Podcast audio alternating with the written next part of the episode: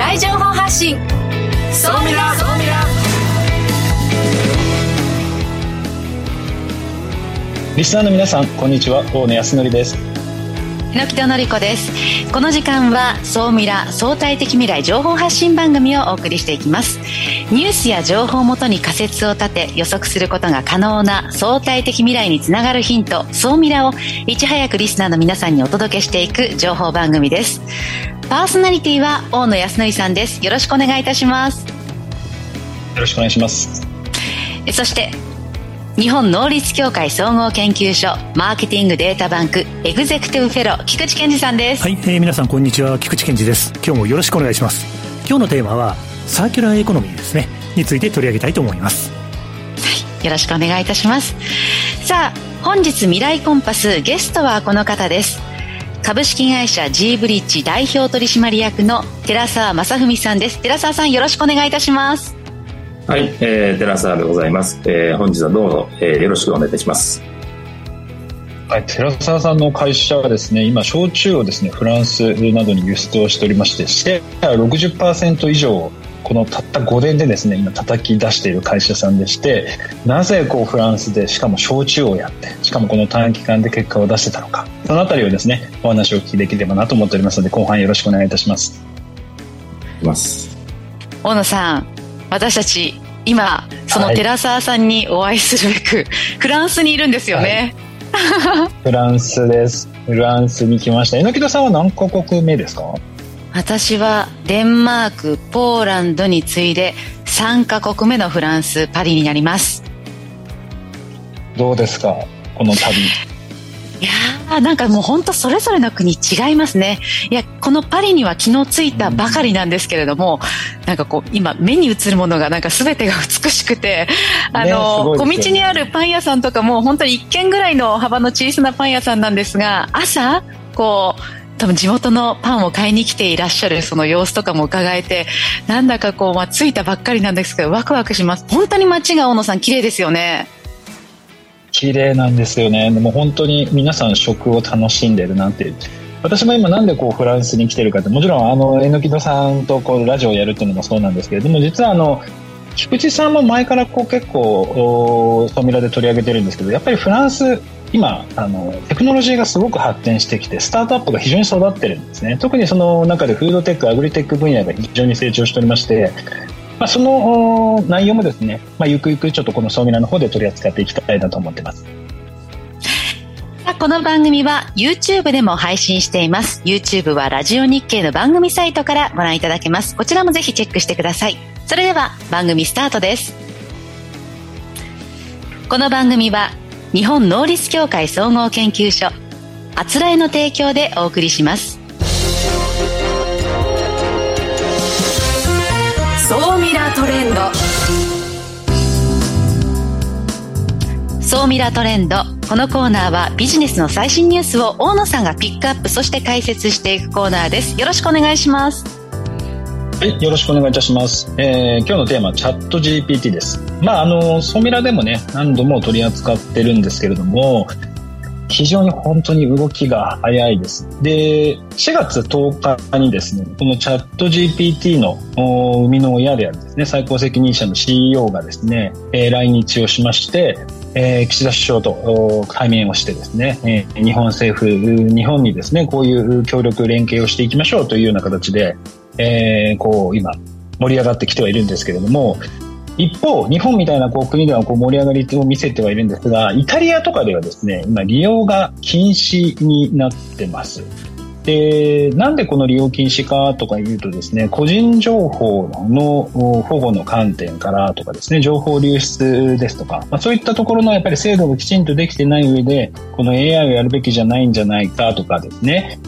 あとはあの、イーロン・マスクとかアップルを創業した人とかですね、が開発にこぞって今反対を表明しているというような状態なんですね。で、AI ってすごく優秀ではあるんですが、今、本当各国方針が非常にこう異なってまして、えー、その国ですとか会社によって、えー、対応の仕方が大きく今変わっているというような状況です。ちなみにあの、榎田さんはこういう新しいテクノロジーはどんどん推進していくべきか、もしくはいや、もっと慎重にやった方がいいんじゃないかというと、AI に関してはどうですか？いやー、そうですね。ビジネスで言うと、あの、やりながら考えた方がいいというふうに思っています。やっぱり日本が、まあ、慎重であるからこそ良い面もあるとは思うんですけれども、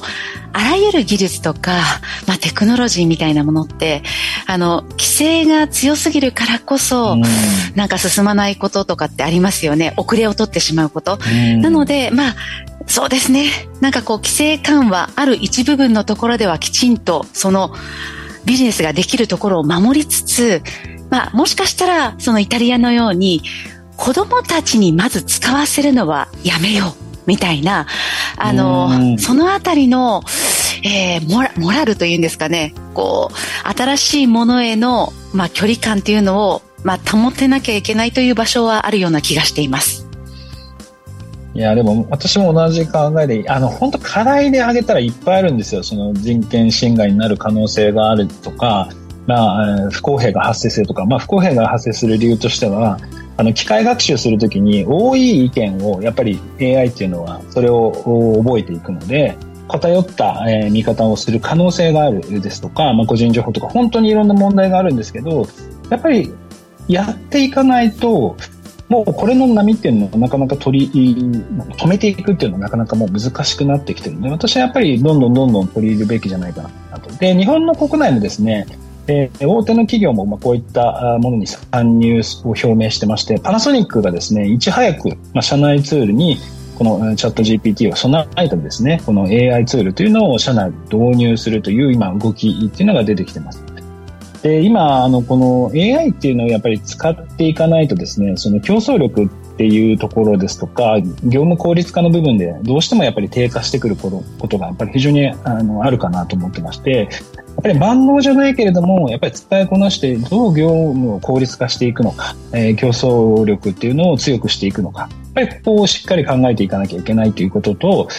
AI は確かに海外の企業ではあるんですけれども、データを持っているところにとっては非常に優位がありますので、そのデータを使って何ができるのかっていうのはぜひ考えていただければなとなのでリスクっていうのは本当に、考えればも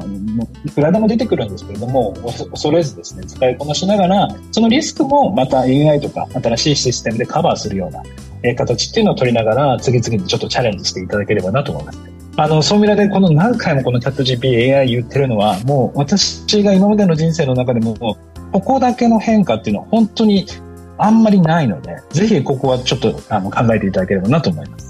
ねインターネットが出てきた時も、おそらく誰もが驚いて、これって人間の域を超えていると思った時となんか同じような、そんな時に、そんなこう、時を私たちは過ごしているような感覚ですね。まさにそうです。はい。ここまでは、総ミラトレンドでした。一旦 CM です。相対的未来情報発信。総ミラ。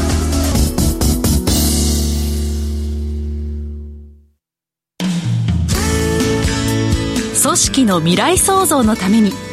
今最も重要なテーマの一つが事業開発です。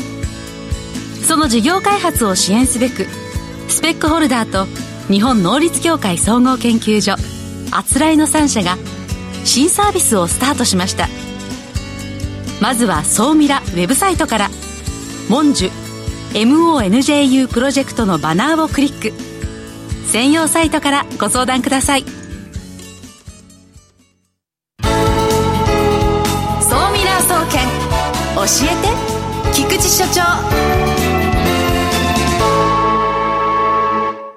最新データから未来がわかる総ミラ総研教えて菊池所長のコーナーです。菊池さん、よろしくお願いします。はい、よろしくお願いします。皆さんフランスですね。はい。私は、はい、一人東京からお届けしていると。はい、そんな感じでございます。はい。ということで、総ミラ総研ですね。第88回。今日はですね、やはり、確実かつ最強クラスの成長ビジネス。ということで、サーキュラーエコノミーの話題を取り上げておこうというふうに思います。はい。今回のデータなんですけども、サーキュラーエコノミーを通じた新しい成長に資する関連市場が非常に大きな成長が見込まれてますと。まあもともとサーキュラーエコノミー循環経済なんですけども、これが成長するというのはまあ皆さんご存知の、よくご存知の話なんですけども、つい先頃、つい先頃、経済産業省が成長志向型の資源自立経済デザイン研究会。もう一回言います。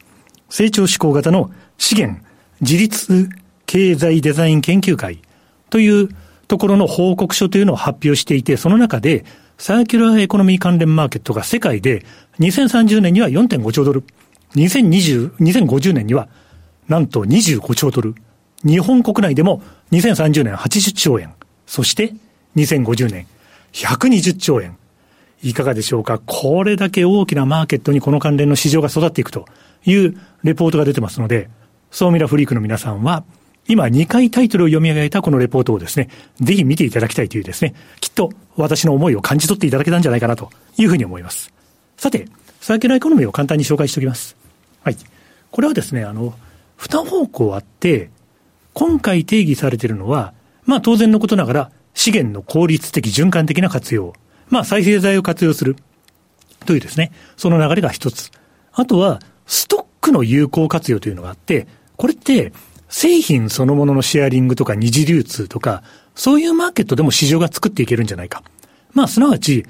循環経済の市場は伸びるっていうのは分かっていたんですけども、さらに、いろいろ市場の可能性を感じさせることができるような、これからビジネスを作っていけるんじゃないかというのが、日本の国家としての大きな方針となっていて、社会経済システムとしてもですね、注目していただけるんじゃないかなと。まあそんなふうに思うわけです。はい。ではちょっとこのまま続けてしまいましょうか。はい。で、どのような部材があるかというのをざっとご紹介しておくと、今回ご紹介している報告書では、例えば金属とか鉄とかアルミとか、プラスチックとか、車とかバッテリーとか太陽光パネルとか、まあいろんな部材があるわけですよ。その中で、まあ実はですね、あの今回のゲストの寺澤さんもそうでいらっしゃるかと思うんですけども、食品のビジネスについても、サーキュラーエコノミーの観点で非常に面白いですね、ということで取り上げられているということで、大きな項目でいくと、全部で9つぐらい。9つぐらいの、はい、えー、これから市場として面白い流れがあるので、このあたりをぜひ注目していただけるといいんじゃないですかね、というようなことで、まあ国が提言してくれているので、まあこの提言してくれているというのをなんとなく今 YouTube をご覧の皆様には目次ベースでご覧に入れてるんですけども、どんなデータが取れるかというのが、そうですね。こちらにある通り、まああの、いわゆる製造業というのは動脈産業と言われていて、リサイクルビジネスっていうのが静脈産業と言われている。動静脈という流れの中で、このビジネスにはこういうチャンスがあるというのを、今 YouTube をご覧の皆様には、バッテリー、リチウムイオン電池を事例にお示ししてるんですけども、流通の流れの中でいろんなビジネスチャンスがあるんですよと。そしてこんな課題があるんですよ。ビジネスは、課題があって、不足しているものを見つけて、それを埋めていくということの連続なので、そういう意味でいくと、循環経済の流れとビジネスチャンスという意味では、こういうデータを見ながらですね、うんうんうなりながら、新しいビジネスをいろいろ考える。まあそんなきっかけとしていただけるといいんじゃないかなと思ってですね、今日はこの報告書はなかなか面白いなと思ったのでですね、皆さんにシェアさせていただいているという感じですね。いや、こうして本当に部材の課題と循環の流れを知ると、いや、こう頭の整理をね、こう、こうして報告書でしてくれてるのはありがたいですよね、菊池さん。おっしゃる通りなんです。それでいくと、あの、いろんな項目に関してですね、食だとこういう課題があってこうなります。みたいなことも含めて全部出てくるので、まあ実はあの、こういう国家の報告書を見るときの一つのポイントって、先に図表を見る。文章を読んでいくとなかなか大変なので、図表を見てわからないところをですね、文章を読んで埋めていくっていうのが多分使い方としては良くて、そういう意味だと、今 YouTube をご覧の皆様にお見せしているページなんかはですね、こういうページを見ながらまずは考えてみる。ビジネスをきっかけをつかんでいく。そういう使い方、見方をされていかれると、きっとこういうデータの使い方も面白くなっていくと思います。はい。では今日のお話、総ミラ的にまとめていただきましょう。はい、ありがとうございます。えー、サーキュラーエコノミーのマーケットというのはですね、まあ私の感覚だと、ヘルスケアと並んで、まああともちろんモビリティやスマートシティのマーケットも大きいんですけど、やっぱり産業の一角を形成する成長産業です。そして、まあ繰り返しになりますが、成長志向型の資源自律経済デザイン研究会報告書というのは、ぜひお目通しいただいてビジネスチャンスを探してください。大きな流れを把握することが、やっぱりビジネスの入り口を掴んでいくために非常に重要なことです。今日は以上です。はい。ここまでは、総ミラ総研教えて菊池所長のコーナーでした。相対的未来情報発信。総ミラ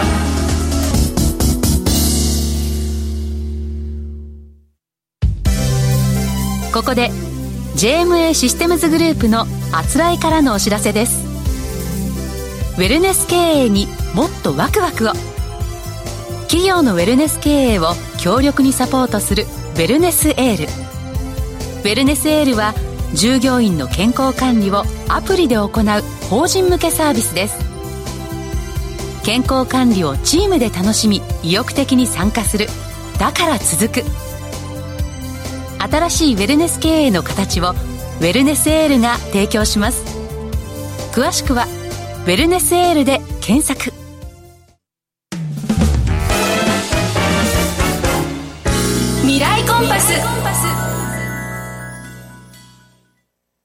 未来コンパス。このコーナーは未来への羅針盤コンパスを手にすべく魅力あるゲストをお招きして最先端情報をお聞きするトークコーナーです。本日のゲストを改めてご紹介いたします。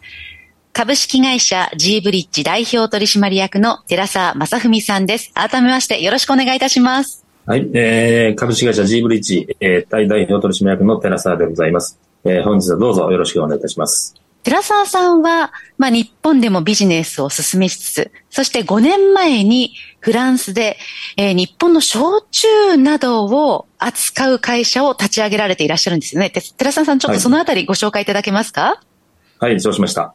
えーっと、まず簡単にうちの会社の説明をしますとしますとですね、えっと、うちの会社はですね、えー地域商社、まあ、日本でいう地域商社という会社になってるんですが、えー日本には47都道府県があってですね、えー各都道府県に本当に素晴らしいえ食品及び飲料を作られている生産者の方がたくさんいらっしゃいます。ただしですね、えー残念ながらその、えいいものが簡単に売れるということはなかなかないということで、え食べたら美味しい、飲んだら美味しい、そういったものたくさんあるんですが、それが売れていない。えそういったものをうちの会社は見つけ出して、え売れるように改良する、まあ、ブラッシュアップというふうに言葉を使ってるんですけども、えーブラッシュアップをして、えー日本国内、もしくは海外に売っていこうということで、えーこれまで活動してきた会社会社というふうに考えていただいただければいいと思います。うん、で、そん。な中で、はい、えー、5年前にですね、とある、えー、これは、まあ、ある県なんですけども、ある県からですね、シンガポール向けに、えーその県の、えー県内の企業、これ食品及び飲料の企業なんですが、えーその企業の商品をシンガポール向けに販路開拓をしてほしいという依頼がありました。うんで、その、えー事業を、えー当社で、えー受託をしてですね、えーその後、えー支援をする事業者さんを、えー募集をしたんですけども、えーそこで出てきた、えー事業者さんが、えー焼酎の蔵の方が非常にたくさん出てこられました。えー実はそこからですね、えー焼酎のことを、えー初めて勉強、初めて、えーシンガポールに、えーまずは、えーチャレンジをしてみて、で、2, 年ほどシンガポールでやった後、えーやはり本場、えーいわゆるスピリッツの蒸留酒の本場でやってみたい、チャレンジしてみたい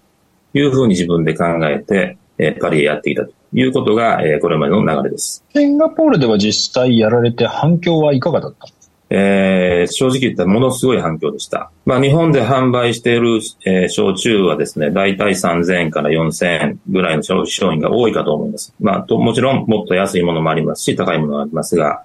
えー当社が扱った商品は大体シンガポールの、えー小売価格で3万から5万円ぐらいで販売をしたんですけども、えーこれが飛ぶように売れました。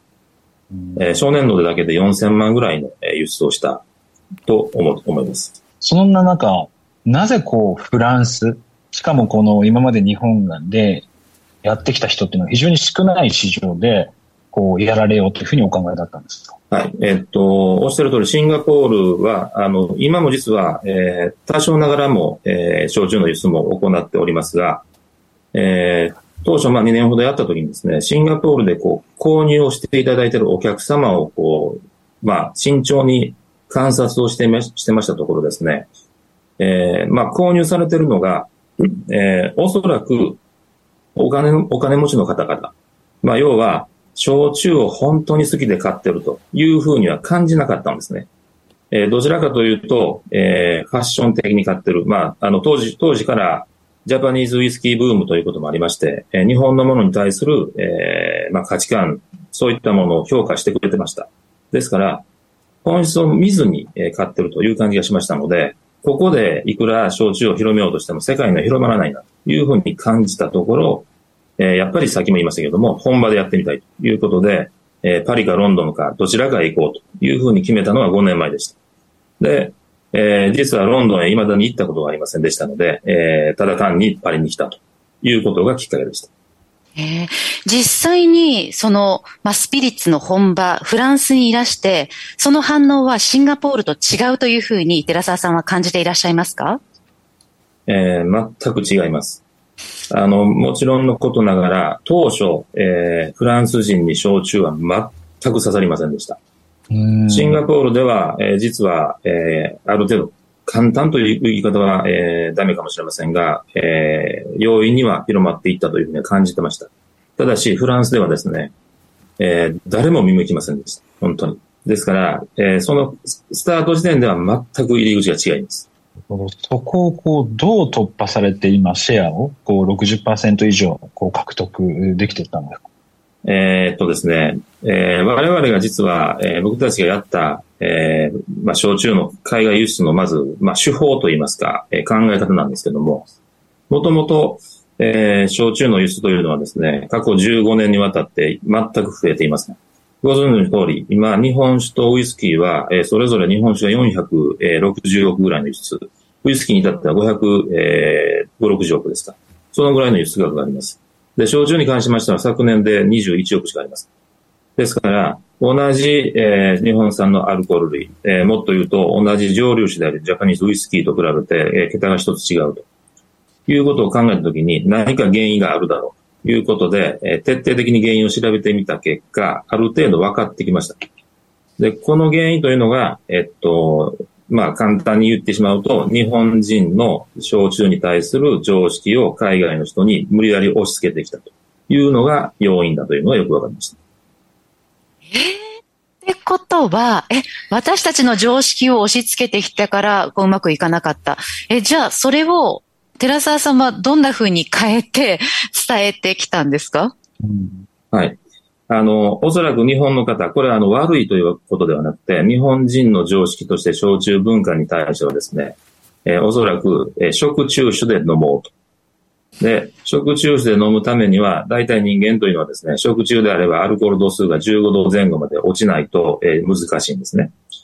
ですから、えー、せっかく、えー、蒸留をして、えー、40度前後まで上がった、本当に、えー、品質のいい焼酎をですね、水かお湯で、え、薄めて、え、食中で飲んでたというのが、これは日本の文化です。これはさっきも言いましたが、えっと、間違ってるとは言いません。これは日本の文化です。ただし、世界へ出ていくと、えー、蒸留酒を薄めて飲むというのは、ほぼ日本にしかないんですね。蒸留酒はやはり、えー、ストレートで飲む。えー、もしくは、まあ、今はカクテル等も使えますから、カクテル等に使うとかいうこともあるんですが、基本的にはやはり、えー、ウイスキーも含めてですね、えー、ストレートで飲むというのが、えー、一般的な飲み方です。そういった方に対して、えー、今まで飲んだことのない、えー、品質の、えー、焼酎というものをですね、えー、薄めて飲ませてしまってたので、とにかく飲んだ瞬間に何のことかわからない。こんなもの飲めない。えー、こんなものいらない。えー、それで終わってしまってたというのがこれまでの、えー、実は、えー、プロモーションのあり方でした。まあ、そんな中、この、やっぱり海外に出ていくときには、その海外の人たちと、まあ、いろいろな企業、そして人とかも集めてですね、こう、仕事をしなきゃいけないんですけれども、そういった人たちは、こう、どうやって見つけ出してる？そうです。あの、もともとですね、えー、僕がパリへ来ようと決めたときに、もう一つ決めてたことがありました。それは、日本人と仕事をしないということを決めて実は来ました。えー、まあやはりフランスで日本のものを広めるためには、フランス人に、えー、仕事をしてもらう必要があるだろうというふうに考えてましたので、そのためには日本人と一緒に仕事をしてしまうと、やはりターゲットも日本人になってしまい、えー、ローカライズ、まあ、ローカライズは、まあ、なかなかできないということを感じてましたので、ですから、えー、フランス人と仕事をしようというふうに決めてきたんですが、え実は、えー、日本のある方から、えー、何人かのフランス人の方をご紹介をいただいて、えー、それで、えー、こちらに来たんですけど、実はその時に、えー、紹介して、えー、していただいてお会いしたのが、今のフランス側のパートナーで、ティエリー・ダニエルという、えー、素晴らしいマーケティング会社の社長がいてるんですけども、えー、彼がですね、えー、フランスのスピリッツ業界で、まあ、おそらく一番影響力を持ってる、えー、人物のうちの一人だというのは間違いないと思います。で、なおかつ、マーケティングの天才です。ですから、彼と出会ったことが、えー、まず大きな、えー、要因の一つでした。成功の要因の一つでした。で、その中、こう、プロモーションといいますか、いろんなところでおそらくイベントですとかマーケティング展開をされていったかなと思うんですけれども、どのようなそのマーケティングの工夫というものをこのフランスでやられていったんでしょうか？えっと、まず一番最初に気をつけたのがですね、マーケティングの匂いのしないプロモーション活動ということを気をつけてやったんですけど、これはですね、どういうことかと言いますと、日本の方はですね、えー、海外出ていくと、すぐにこれはいくらですとか、例えばたくさん買ってもらうと値引きできますよとか、えー、そういうすぐに商売に結びつけたくなる。まあこれはあの、同じ経営者としてその気持ちはわかるんですけども、それをやってしまうとですね、そのものの本質が、えー、未だに伝わっていない。えー、もしくは、こちら側も、えー、相手のことが分かっていない。そんな状況で、まず商売の話をしてしまうと、お互いにやはり、えー、どういったらいいですかね。人間的に信用もできないです。商品の信用もできないので、やはり、えー、突っ込んだ話になっていかないということがあります。ですから、我々実は今も、えー、やってるんですけども、買ってくれは一切言わない。えー、値段のことは言わない。とにかく、えー、日本、世界に、日本に、世界に誇れるこれだけ素晴らしい蒸留酒があります。それは焼酎と言います。これの本質をまず理解してください。で、好きになってください。好きになれば、あなたが私たちと一緒に、えー、世界に広める仕事をしてくれませんか？ということをずっと続けています。で、その結果として、えー、当然それをやってるとですね、ファンが増えていき、そのファンの方たちが、えー、最終的にはこれはどこで買える？で、どこで買えるんだという話が、実はフランスの最大手のラ・メソンドウイスキーという会社に届き、その会社から買わしてくれということで出荷が始まったというのが実は流れです。なるほど。マーケティングの匂いのしない戦略という、新しい戦略の方が非常に重要だったということです。ちょっとこの後でですね、ちょっとお時間も迫ってまいりましたので、日本は今後どうしていくのかという戦略をですね、アソミラアフタートークの方でお話をお受けしたいなと思います。えー、本日のゲストは株式会社 G ブリッジ代表取締役社長の寺澤正文さんにお越しいただきました。ありがとうございました。